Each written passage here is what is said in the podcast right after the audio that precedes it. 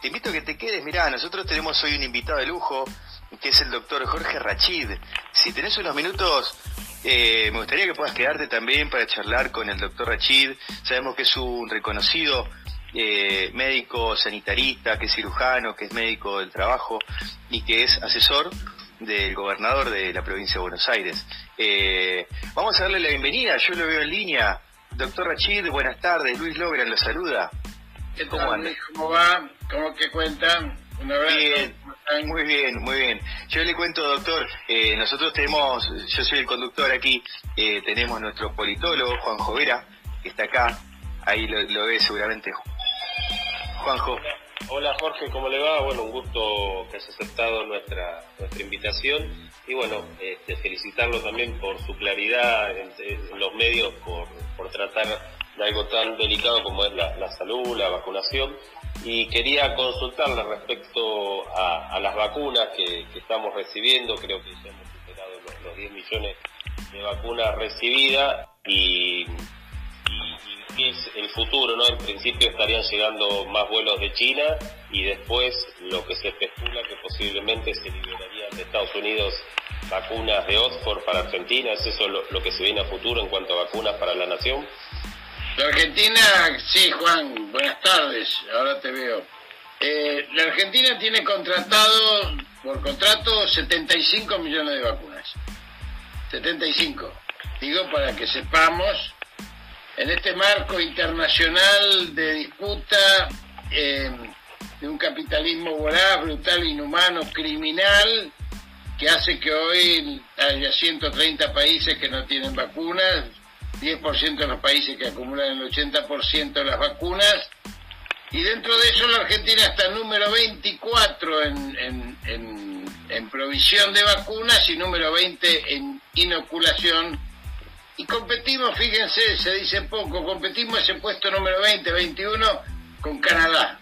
Digo para que tengamos dimensión de dónde estamos parados, porque quienes atacaron sistemáticamente las políticas sanitarias de nuestro país desde el inicio mismo, ahora dicen que estamos fracasando con la vacuna, un, un Acá lo que está pasando con las vacunas es que la Argentina, lejos de quedar separada cuando se produjo un impas de, de Sputnik B que nadie aceptaba y que nosotros no solamente aceptamos, sino categorizamos como una vacuna excepcional.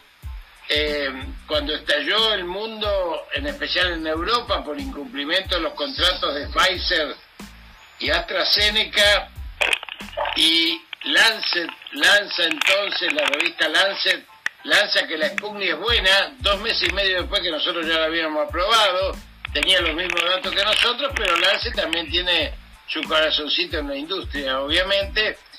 Eh, todos los países de Europa se van hacia Rusia, Gamaleya saca un, un, comunicado diciendo que tiene que rediseñar su producción ante tanta demanda, ya no le alcanza con Corea del Sur, China, India y Rusia, y abre su proceso de negociaciones para producirla en Alemania, Francia, Italia, España y la Argentina en Laboratorio Richmond, donde en principio vamos a recibir lo mismo que nosotros mandamos a Estados Unidos a fraccionar por AstraZeneca, que vamos a recibir el principio activo mientras Richmond construye una planta.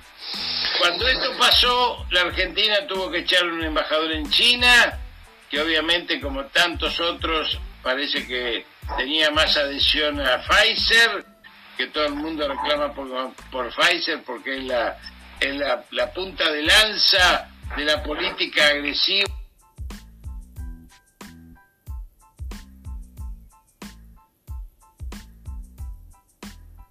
en los Estados Unidos, en América Latina y en el resto del mundo, eh, es su portaaviones, entonces salió a buscar, echó a ese embajador y pudimos conseguir cuatro, mayor, cuatro millones de vacunas de Sinopharm. Y fuimos a la India y trajimos un millón y medio, un poco más, de vacunas de AstraZeneca India para ir resolviendo ese problema. Y hoy estamos negociando con Soberana de Cuba, Soberana 2, es decir, con el gobierno cubano, y con Janssen que es una vacuna norteamericana, también de última generación, otra plataforma tan similar a Moderna y a, y a Pfizer, pero que tiene la ventaja que es una sola dosis. Todo esto se está negociando mientras la Argentina produce el principio eh, activo, el antígeno, por orden de AstraZeneca en Bioscience, es un contrato de AstraZeneca con Bioscience. La Argentina no firmó contrato con Bioscience, firmó contrato con AstraZeneca. AstraZeneca le encarga este diseño a Bioscience y a Slim en México. Pero cuando llegan las dosis allá a México, Estados Unidos, los campeones de libre comercio, cierran la frontera. No pueden pasar los microfiltros necesarios para el fraccionamiento, entonces Biocien seguramente en combinación con AstraZeneca decide mandarlo a la planta de AstraZeneca en Oregon, Estados Unidos. Pero hay un problema, se empiezan a fraccionar, pero AstraZeneca no está permitida en Estados Unidos justamente por Pfizer, que es la, la, la hermana de la Embajada de Estados Unidos del Departamento de Estado. ¿Y saben por qué? Porque Pfizer cobra 20, 30 eh, dólares, euros por frasquito y AstraZeneca de 3 a 5 dólares. Esta es la explicación y esto se está destrabando en Cancillería. Bien, doctor, eh, usted sabe que está acompañándonos aquí también, eh, haciendo la columna económica, el licenciado Horacio Robelli, que lo tenemos acá en línea, usted no lo ve porque está en el teléfono. Horacio, ¿nos estás escuchando? Le escucho perfectamente y la verdad que quería hacer una pregunta al doctor Rachi, si puedo. Sí, como no, por favor, Horacio. Muchas gracias. Bueno, obviamente usted, doctor, es una de las personas que no se discute en este país. Ya llegó a un grado de reconocimiento profesional y humano que es una de las pocas personas que es indiscutida en la Argentina. Y usted salió muy fuerte hablando sobre que la salud es un derecho humano y salió muy fuerte contra los empresarios de la salud.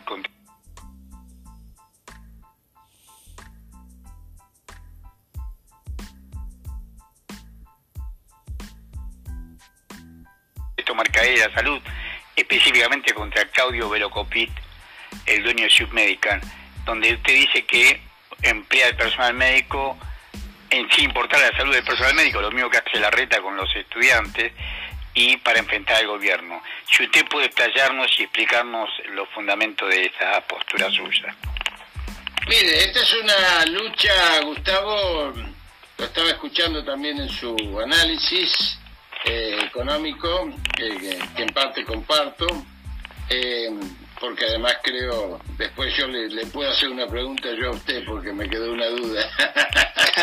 Pero por supuesto, para mí es un honor. Bueno, mire, mire, mire, Gustavo. Eh, Horacio, Horacio ah, Robelli. Eh, eh, eh, perdón, Horacio Robelli. Horacio. Eh, perdón, perdóneme. Eh, mire, Robelli, yo a veces lo leo, así que también me informo de economía porque hay que saber un poco de todo, como vio, el director de orquesta no toca ni la tuba ni el violín, pero conduce, digamos, entonces tiene que saber por lo menos las notas.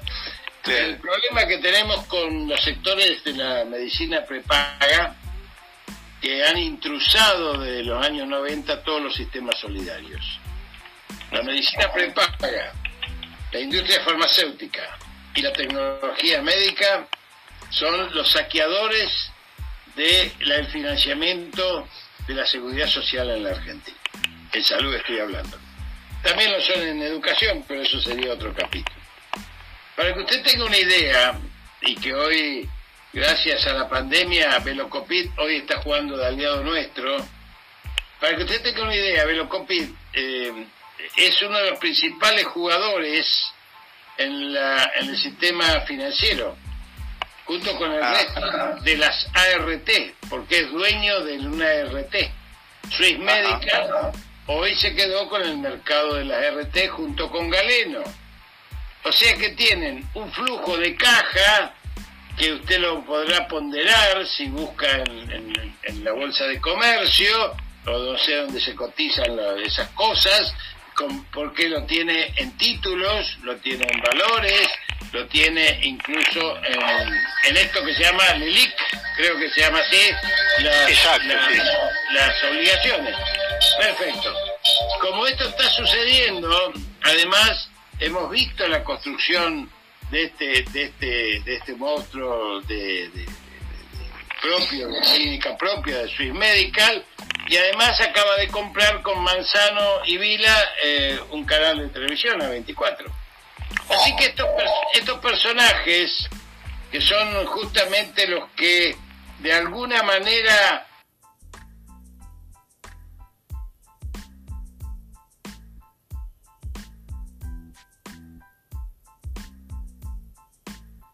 están participando activamente e intrusando los sistemas solidarios de salud a partir de, de cuándo? De los 90, cuando vinieron un diseño del Banco Mundial que vino desarrollado desde el Banco Mundial, como usted sabe, no lo voy a decir yo a usted, Horacio, es prácticamente el Ministerio de Desarrollo Social del gobierno global junto con el Fondo Monetario como Ministerio de Economía.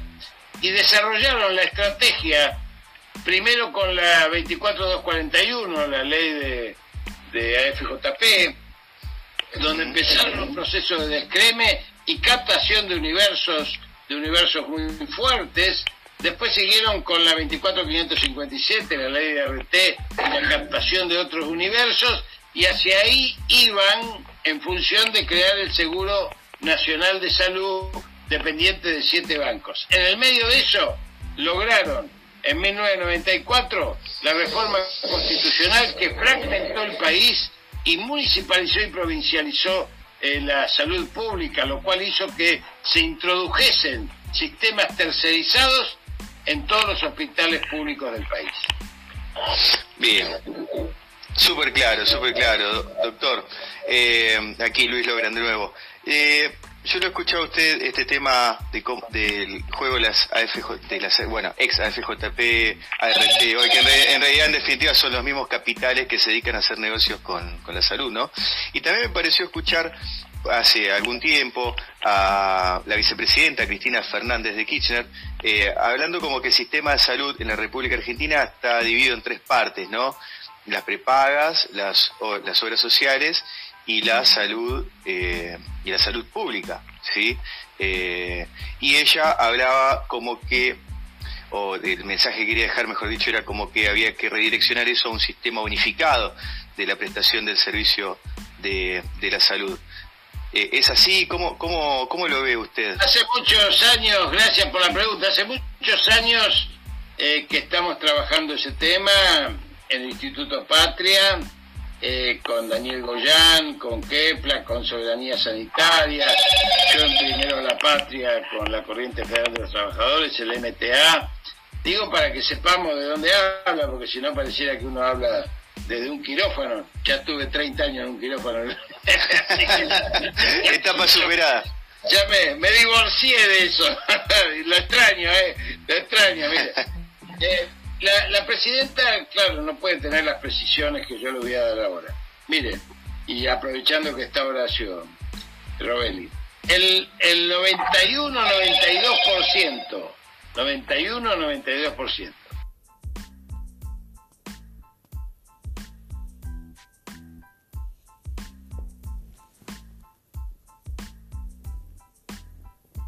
de la inversión pública en salud son un sistema de cuatro patas. Obras sociales sindicales, que atienden al 41% de la población. Obra social del PAMI, que atiende al 17% de la población. Y obras sociales provinciales que atienden otro 17%. El resto del aporte lo hace el hospital público con fondos tributarios. Los tres primeros aportes son de salario diferido de trabajadores activos y pasivos constituyen la base de la seguridad social junto con el sistema previsional para que el Estado jerarquizado como se jerarquizó nuevamente con la pandemia, derrotando uno de los pilares del neoliberalismo, pueda ser el planificador, el organizador y el financiador de los sistemas públicos, en especial de salud. ¿Qué estamos planteando en este momento? El 8%, el 8 restante son de las prepagas pero como han intrusado, ya está todo mezclado como en cambalache, diría Disépolo. Por lo tanto, nosotros decimos, te voy a dar un dato que comunicacionalmente me parece muy bueno. Todo ese sistema, el 32% se lo llevan los medicamentos. El 32%, puede decir mucho o poco. Y la verdad es que no sé, me puede decir usted. Bueno, ningún país del mundo, ni africano, ni asiático, ni europeo, ni en Estados Unidos, se lleva más del 14%. Claro. ¿Se da cuenta? Pero además le voy a dar otro dato. Todo ese sistema tiene las mangueras para afuera. Y nosotros estamos entonces pensando, para terminar esta pregunta, que hay que poner todas las mangueras para adentro. ¿Me entiendes?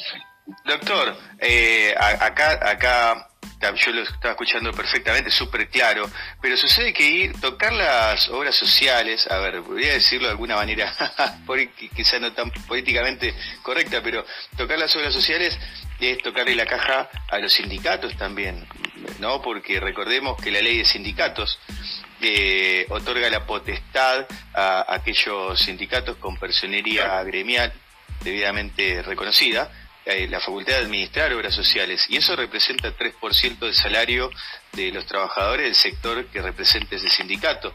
Estamos hablando de mucho dinero, mucho dinero que eh, recaudan en líneas generales los sindicatos con personalidad gremial debidamente reconocida mediante las obras, el descuento de los salarios por las obras sociales. Digamos, ahí me parece que es donde se puede ir trabando un poco todo este, este proyecto no, no, no. No, no, no, la resistencia. Por, yo porque, digamos, lo observo. Le voy a explicar, le voy a explicar porque ahí hay un, un dato que se conoce poco y yo que vengo ya soy un dinosaurio.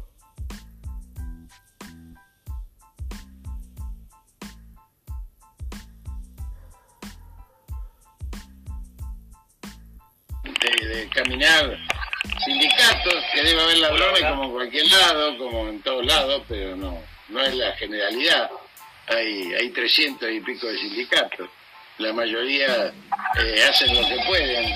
Y justamente quebraron, quebraron en la década del 90, se recuperaron gracias a Néstor y Cristina en función de, por ejemplo, la UOM, cuando, eh, cuando subió Néstor, tenía 80.000 afiliados cuando, cuando terminó Cristina tenía casi 300.000 afiliados. Bueno, el trabajo que yo le quiero mostrar es que cada vez que hubo un proceso neoliberal en la Argentina como el de Macri, los sindicatos pusieron plata del sindicato a la obra social. Ah, ah, bien, bien, bien, está bien. Es claro. Sí, sí. Esto es una explicación que nadie conoce. Martínez de Oz cuando subió la, esa dictadura genocida, realmente, dijo, vamos a separar las cajas. Y los, muchachos dijeron, se, va a venir. Y se vinieron abajo las obras, las obras sociales, porque eh, pensémoslo de la lógica de un dirigente. olvidémonos que es dirigente sindical. ¿Dónde, acumula un dirigente? En, el pueblo, en la gente. Si tiene identidad, es porque está dando buenas prestaciones. Una obra social que da malas prestaciones porque le afana la guita es un dirigente que dura tres minutos en el sillón. Claro, claro, Los Entonces, ¿qué hizo el enemigo? Desreguló para que la gente pierda identidad. Esto hay que resolverlo, ah. ya lo hablamos con los sindicatos, vamos a derogar ese, esa, esa, esa, el decreto 446 del año 2000, firmado por Chacho Álvarez, que desregulaba por presión del Banco Mundial. Esta es la realidad. ah, muy bien. Y hay que trabajarlo mucho. Y, bueno, y los que y algunos tipos todavía tenemos memoria mientras me llega agua al tanque, están con problemas. ¿Qué le parece? Bueno, súper claro, claro. Yo tenía, digamos, una imagen como que era inverso, ¿no? Porque la ley 23.551, que era la ley de lo que reglamenta los sindicatos, autoriza a los sindicatos justamente a cobrar eh, cuota de obra social por un lado y cuota de sindicato por otro lado, de manera totalmente voluntaria. Otro error. Desde el año 90, 91, el decreto 9 de Lanzal ya le sacó a la el decreto 9 intentó desregular. Pero la FIP de Caballo, de Caballo 91 todavía no estaba, Caballo estaba el otro, pero no importa, eh, le saca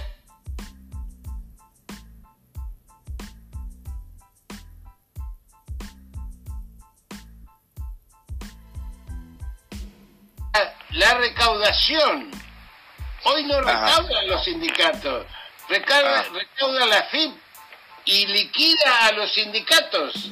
Más bien, ah, bien, los sindicatos. Los sindicatos lo único que hacen... Pero los fondos llegan al sindicato. Sí, sí, sí, claro. Ah. Pero llegan, llegan de una manera diferente. Mire si yo le digo, yo, yo le voy a pagar su sueldo en cuota, Luis. Si le digo, cuando necesito un sándwich de chorizo, avíseme que yo se lo pago. No necesito, porque el objetivo de eso es sacar la planificación estratégica. ¿Se da cuenta? El enemigo es muy hábil. Entonces, le sacó la recaudación. Esto persiste hasta hoy y la verdad es que hay un fondo de reaseguro, porque del 3% ese que usted decía, el 10% va al fondo de reaseguro, que tiene más de 18 mil millones de pesos, oh, y todavía no está distribuido, porque eso sirve para que las obras sociales más chicas, cuando tienen un trasplante cardíaco o un, un, tratamiento muy caro, se les compense para que no haya diferencia. Entonces lo que nosotros decimos es, hay una cultura sanitaria consolidada en el tiempo. Bueno, ¿cómo nos juntamos para hacer un proyecto en conjunto? En eso estamos hablando para poner las, patas para adentro, el recurso para adentro. Entonces, en algunas localidades donde no hay una sola clínica privada, eh, hay cuatro obreros gráficos que le aporten al hospital en vez de aportarle a, una clínica el doctor Pureta. ¿Me entiendes, Luis? Comprendo, perfectamente, súper claro. Eh, lo tenemos a Juanjo Vera y con una pregunta también muy importante, Juanjo. Sí, Jorge, bueno, muy claro todo, la verdad que, un lujo la, exposición que está dando. Quería hacerle un par de consultas, usted verá cómo me responde sobre dudas que por ahí surgen de quienes tenemos eh, padres mayores, ¿no? Eh, por un lado, eh, Argentina bueno está vacunando en un contexto muy atípico con muchos casos por días, entonces la principal duda es bueno desde que uno se vacuna cuánto semana aproximadamente debería pasar para que uno empiece a tener eh, anticuerpos contra esta enfermedad y después si cuando uno se vacuna antes de vacunarse si cursó la enfermedad si debe dejar pasar cuánto tiempo para darse segunda dosis o, primera dosis y por último respecto a, lo que es la campaña contra la vacuna contra la gripe, ¿no? que el año pasado hubo un descenso importante de enfermedad respiratoria, bueno este año aparte de las vacunas de coronavirus está la vacuna contra la gripe y por ahí tanta difusión en los medios. Tres, preguntas al medio precio, Juan. Usted es un abusador, un abusador periodístico. Mire, le voy a contar algo que saben poco. Por no de que el perro no me quiera, yo le voy a contar igual, porque hay un perro ladrando por ahí. Eh, mire, cuando usted se da una vacuna, eh, eh, cuando usted se da una vacuna, Juan, el tema es así. Usted se da una vacuna y el sistema inmunológico tarda 14 días en empezar a funcionar, empezar a ponerse en marcha, empieza a reaccionar. A partir de los 14 días va increciendo la cantidad o no de anticuerpos, porque hay dos tipos de inmunidades. Esto que le voy a decir es muy importante. Presten atención a aquellos que están preocupados por los papás y las mamás. En las personas mayores, dinosaurios como yo, los anticuerpos a veces no aparecen cuando uno está vacunado con la primera dosis. Y todo el mundo ha creído que esto significa que el organismo no está protegido. Y no es así porque hay dos tipos de protección. Están los anticuerpos y está la memoria celular de los linfocitos T. Les voy a poner un ejemplo para que ustedes se den cuenta y no sea muy, muy técnico. Cuando ustedes de chicos se enfermaron de varicela, nunca más tuvieron varicela. Sin embargo, en el transcurso de la vida, si yo les saco sangre, no encuentro anticuerpos para la varicela. Pero la memoria de los linfocitos T, la memoria celular, hace que ustedes no se enfermen más. Esta parte está contestada, Juan. Perfecto, perfecto. Bien. Segunda parte. Hay que dejar pasar 14 días si usted tuvo la primera dosis de vacuna para poder hacer las dos vacunas o una vacuna, la de gripe y la de neumonía. Y si tuvo la enfermedad, se recomienda un mes porque durante ese mes usted tiene anticuerpos, se supone, declinan muy rápidamente. Si es asintomático, menos que un mes, porque los asintomáticos tienen muy poco anticuerpos, los que estuvieron internados un poco más de anticuerpos y los que estuvieron graves mucho anticuerpos. Así funciona el organismo, así es la vida, ¿eh? de, compleja para afuera, pero el organismo es una, una maquinita absoluta. Y la tercera pregunta, eh, que ya no me acuerdo porque no me llega. No, sobre la, vacuna de la gripe. Eh, ya le dije, se la pone después de los 14 días ah, de vacunado. ¿Eh? Y después, si se pone la de la gripe y le viene el segundo turno, tiene que esperar 14 días para ponerse la, la segunda dosis. muy, muy claro. Doctor, justo hoy estamos hablando con mis compañeros del programa de radio, este, estas nuevas cepas que están apareciendo, ¿no? ¿Cuántas son las nuevas cepas? ¿Hay cuatro? Perdón, siempre hubo nuevas cepas, siempre. Ah, ah, bueno, ¿cómo es? A ver. Cuando, cuando llegó la pandemia a la Argentina, el Instituto Recuperado por el gobierno nacional, con mucho dinero se le puso, antes de la pandemia, en aquel momento 1.500 millones de pesos para recuperar y dotarlo, porque estaba destruido, estaba todo destruido. Yo no sé si recuerdan, encima había dos epidemias, el dengue y el sarampión. Nosotros habíamos sido declarados país libre de sarampión en el 2006 y encontramos las estadísticas de los chicos muertos por sarampión en esos cuatro años porque no se vacunó. Después encontramos 1.400.000 vacunas de sarampión y 3 millones de vacunas triples. Claro. No quiero hablar de eso. Le sacaron el medicamento a los jubilados. ¿Qué país del mundo le sacan los medicamentos a los jubilados? Bueno, no importa, son criminales. Ni, ni ministerio, ni ministerio, ni ministerio de salud había. Eso, eso es lo de menos. Sacame el ministerio, pero no me saquen los medicamentos a los jubilados. No seas hijo de tu padre, tan, tan criminal no puede ser. Bueno, vamos, vamos a, a, a la pregunta entonces.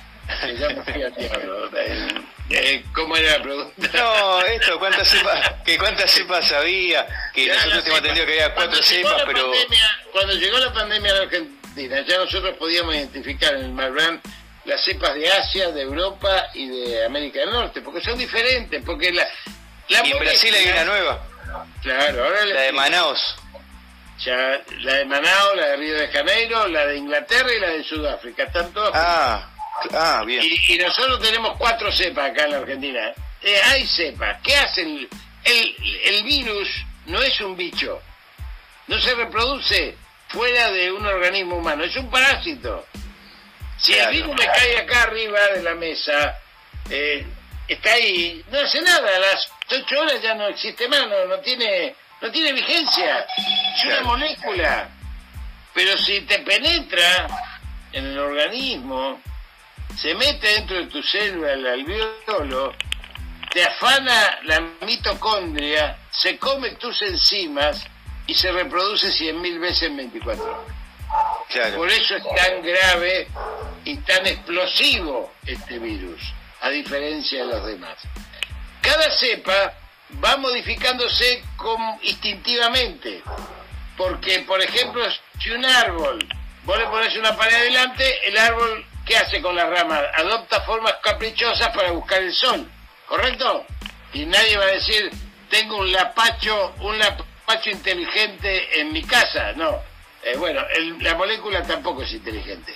Va cambiando las proteínas cuando se da cuenta que ya los grupos de riesgo ya los contagió y necesita fortalecerse para ir a, los, a los grupos etarios más jóvenes. Esto es lo que está sucediendo en especial con Manaus, que va a explotar como virus dominante entre la primera y la segunda quincena de mayo.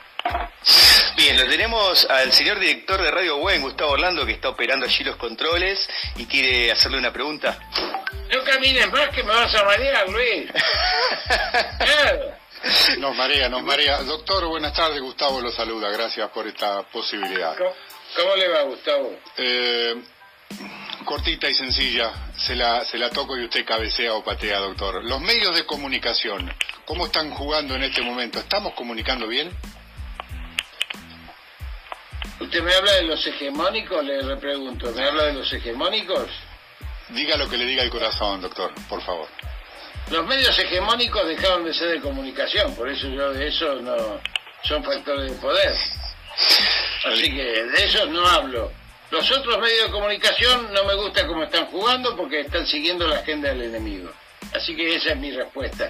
Yo creo que no hay que seguir la agenda del enemigo. Nosotros tenemos una agenda propia, propositiva. Estamos vacunando, terminando con los grupos de riesgo, teniendo vacunas, llevando alegría al, conjunto del pueblo. Estamos con 36.000 voluntarios en provincia de Buenos Aires. Estamos atendiendo todos los, heridos que caen de la ciudad de Buenos Aires. Los llevamos al segundo y tercer cordón. Le tengo que pedir disculpas a algunos que los tuvimos que llevar al hospital Néstor Kirchner de Florencio Varela personas que pagan 70 mil mangos por mes en alguna prepaga. Así que esto es un chiste de la historia, dramático, de Shakespeare, pero chiste al fin que nos está poniendo a todos a prueba y que obviamente los medios hegemónicos son la palanca más importante de minorías políticas que quieren hacernos creer a todos que son mayorías porque tienen una mayoría mediática impresionante que eh, ocupa todo el espacio, pero por suerte, miren, yo les voy a dar un solo ejemplo. ¿No vieron miles y miles de fotos de gente que se saca, que se vacuna y se saca la foto con el cartelito de... ¿No lo vieron? Eso, que, eso es la expresión de la alegría de un pueblo. Entonces los sembradores del odio quieren derrotar eso y no los vamos a dejar. Le ganamos la batalla a los antivacunas, no podemos festejar porque con 60.000 muertos no se puede festejar nada. Solamente llorar y seguir luchando. Bien. Doctor Jorge Rachid, muchísimas gracias por acompañarnos. Nos quedan 10 minutos ya para terminar nuestro programa. Fue un lujazo, realmente un lujo de poder compartir estos minutos con usted, que nos acompañe en Politicosas. Y bueno, lo dejamos desde ya formalmente comprometido que vuelva a acompañarnos en alguna otra oportunidad, en Politicosas o en algún otro programa Radio Buen. Sabemos que Gustavo Orlando tiene su matutino también con muchísima audiencia desde hace años ya, así que... Eh, Va a ser un gusto este, siempre. Eh, siempre. Siempre yo me nutro también de ustedes, porque las inquietudes de ustedes me hacen pensar que estamos haciendo bien y que estamos haciendo mal. Así que les agradezco mucho les mando un abrazo a todos. ¿eh? Muy fuerte abrazo. Que tenga una excelentísima semana, doctor. Hasta la próxima. Muy amable. Y gracias por el trabajo de conciencia que está haciendo. Juanjo.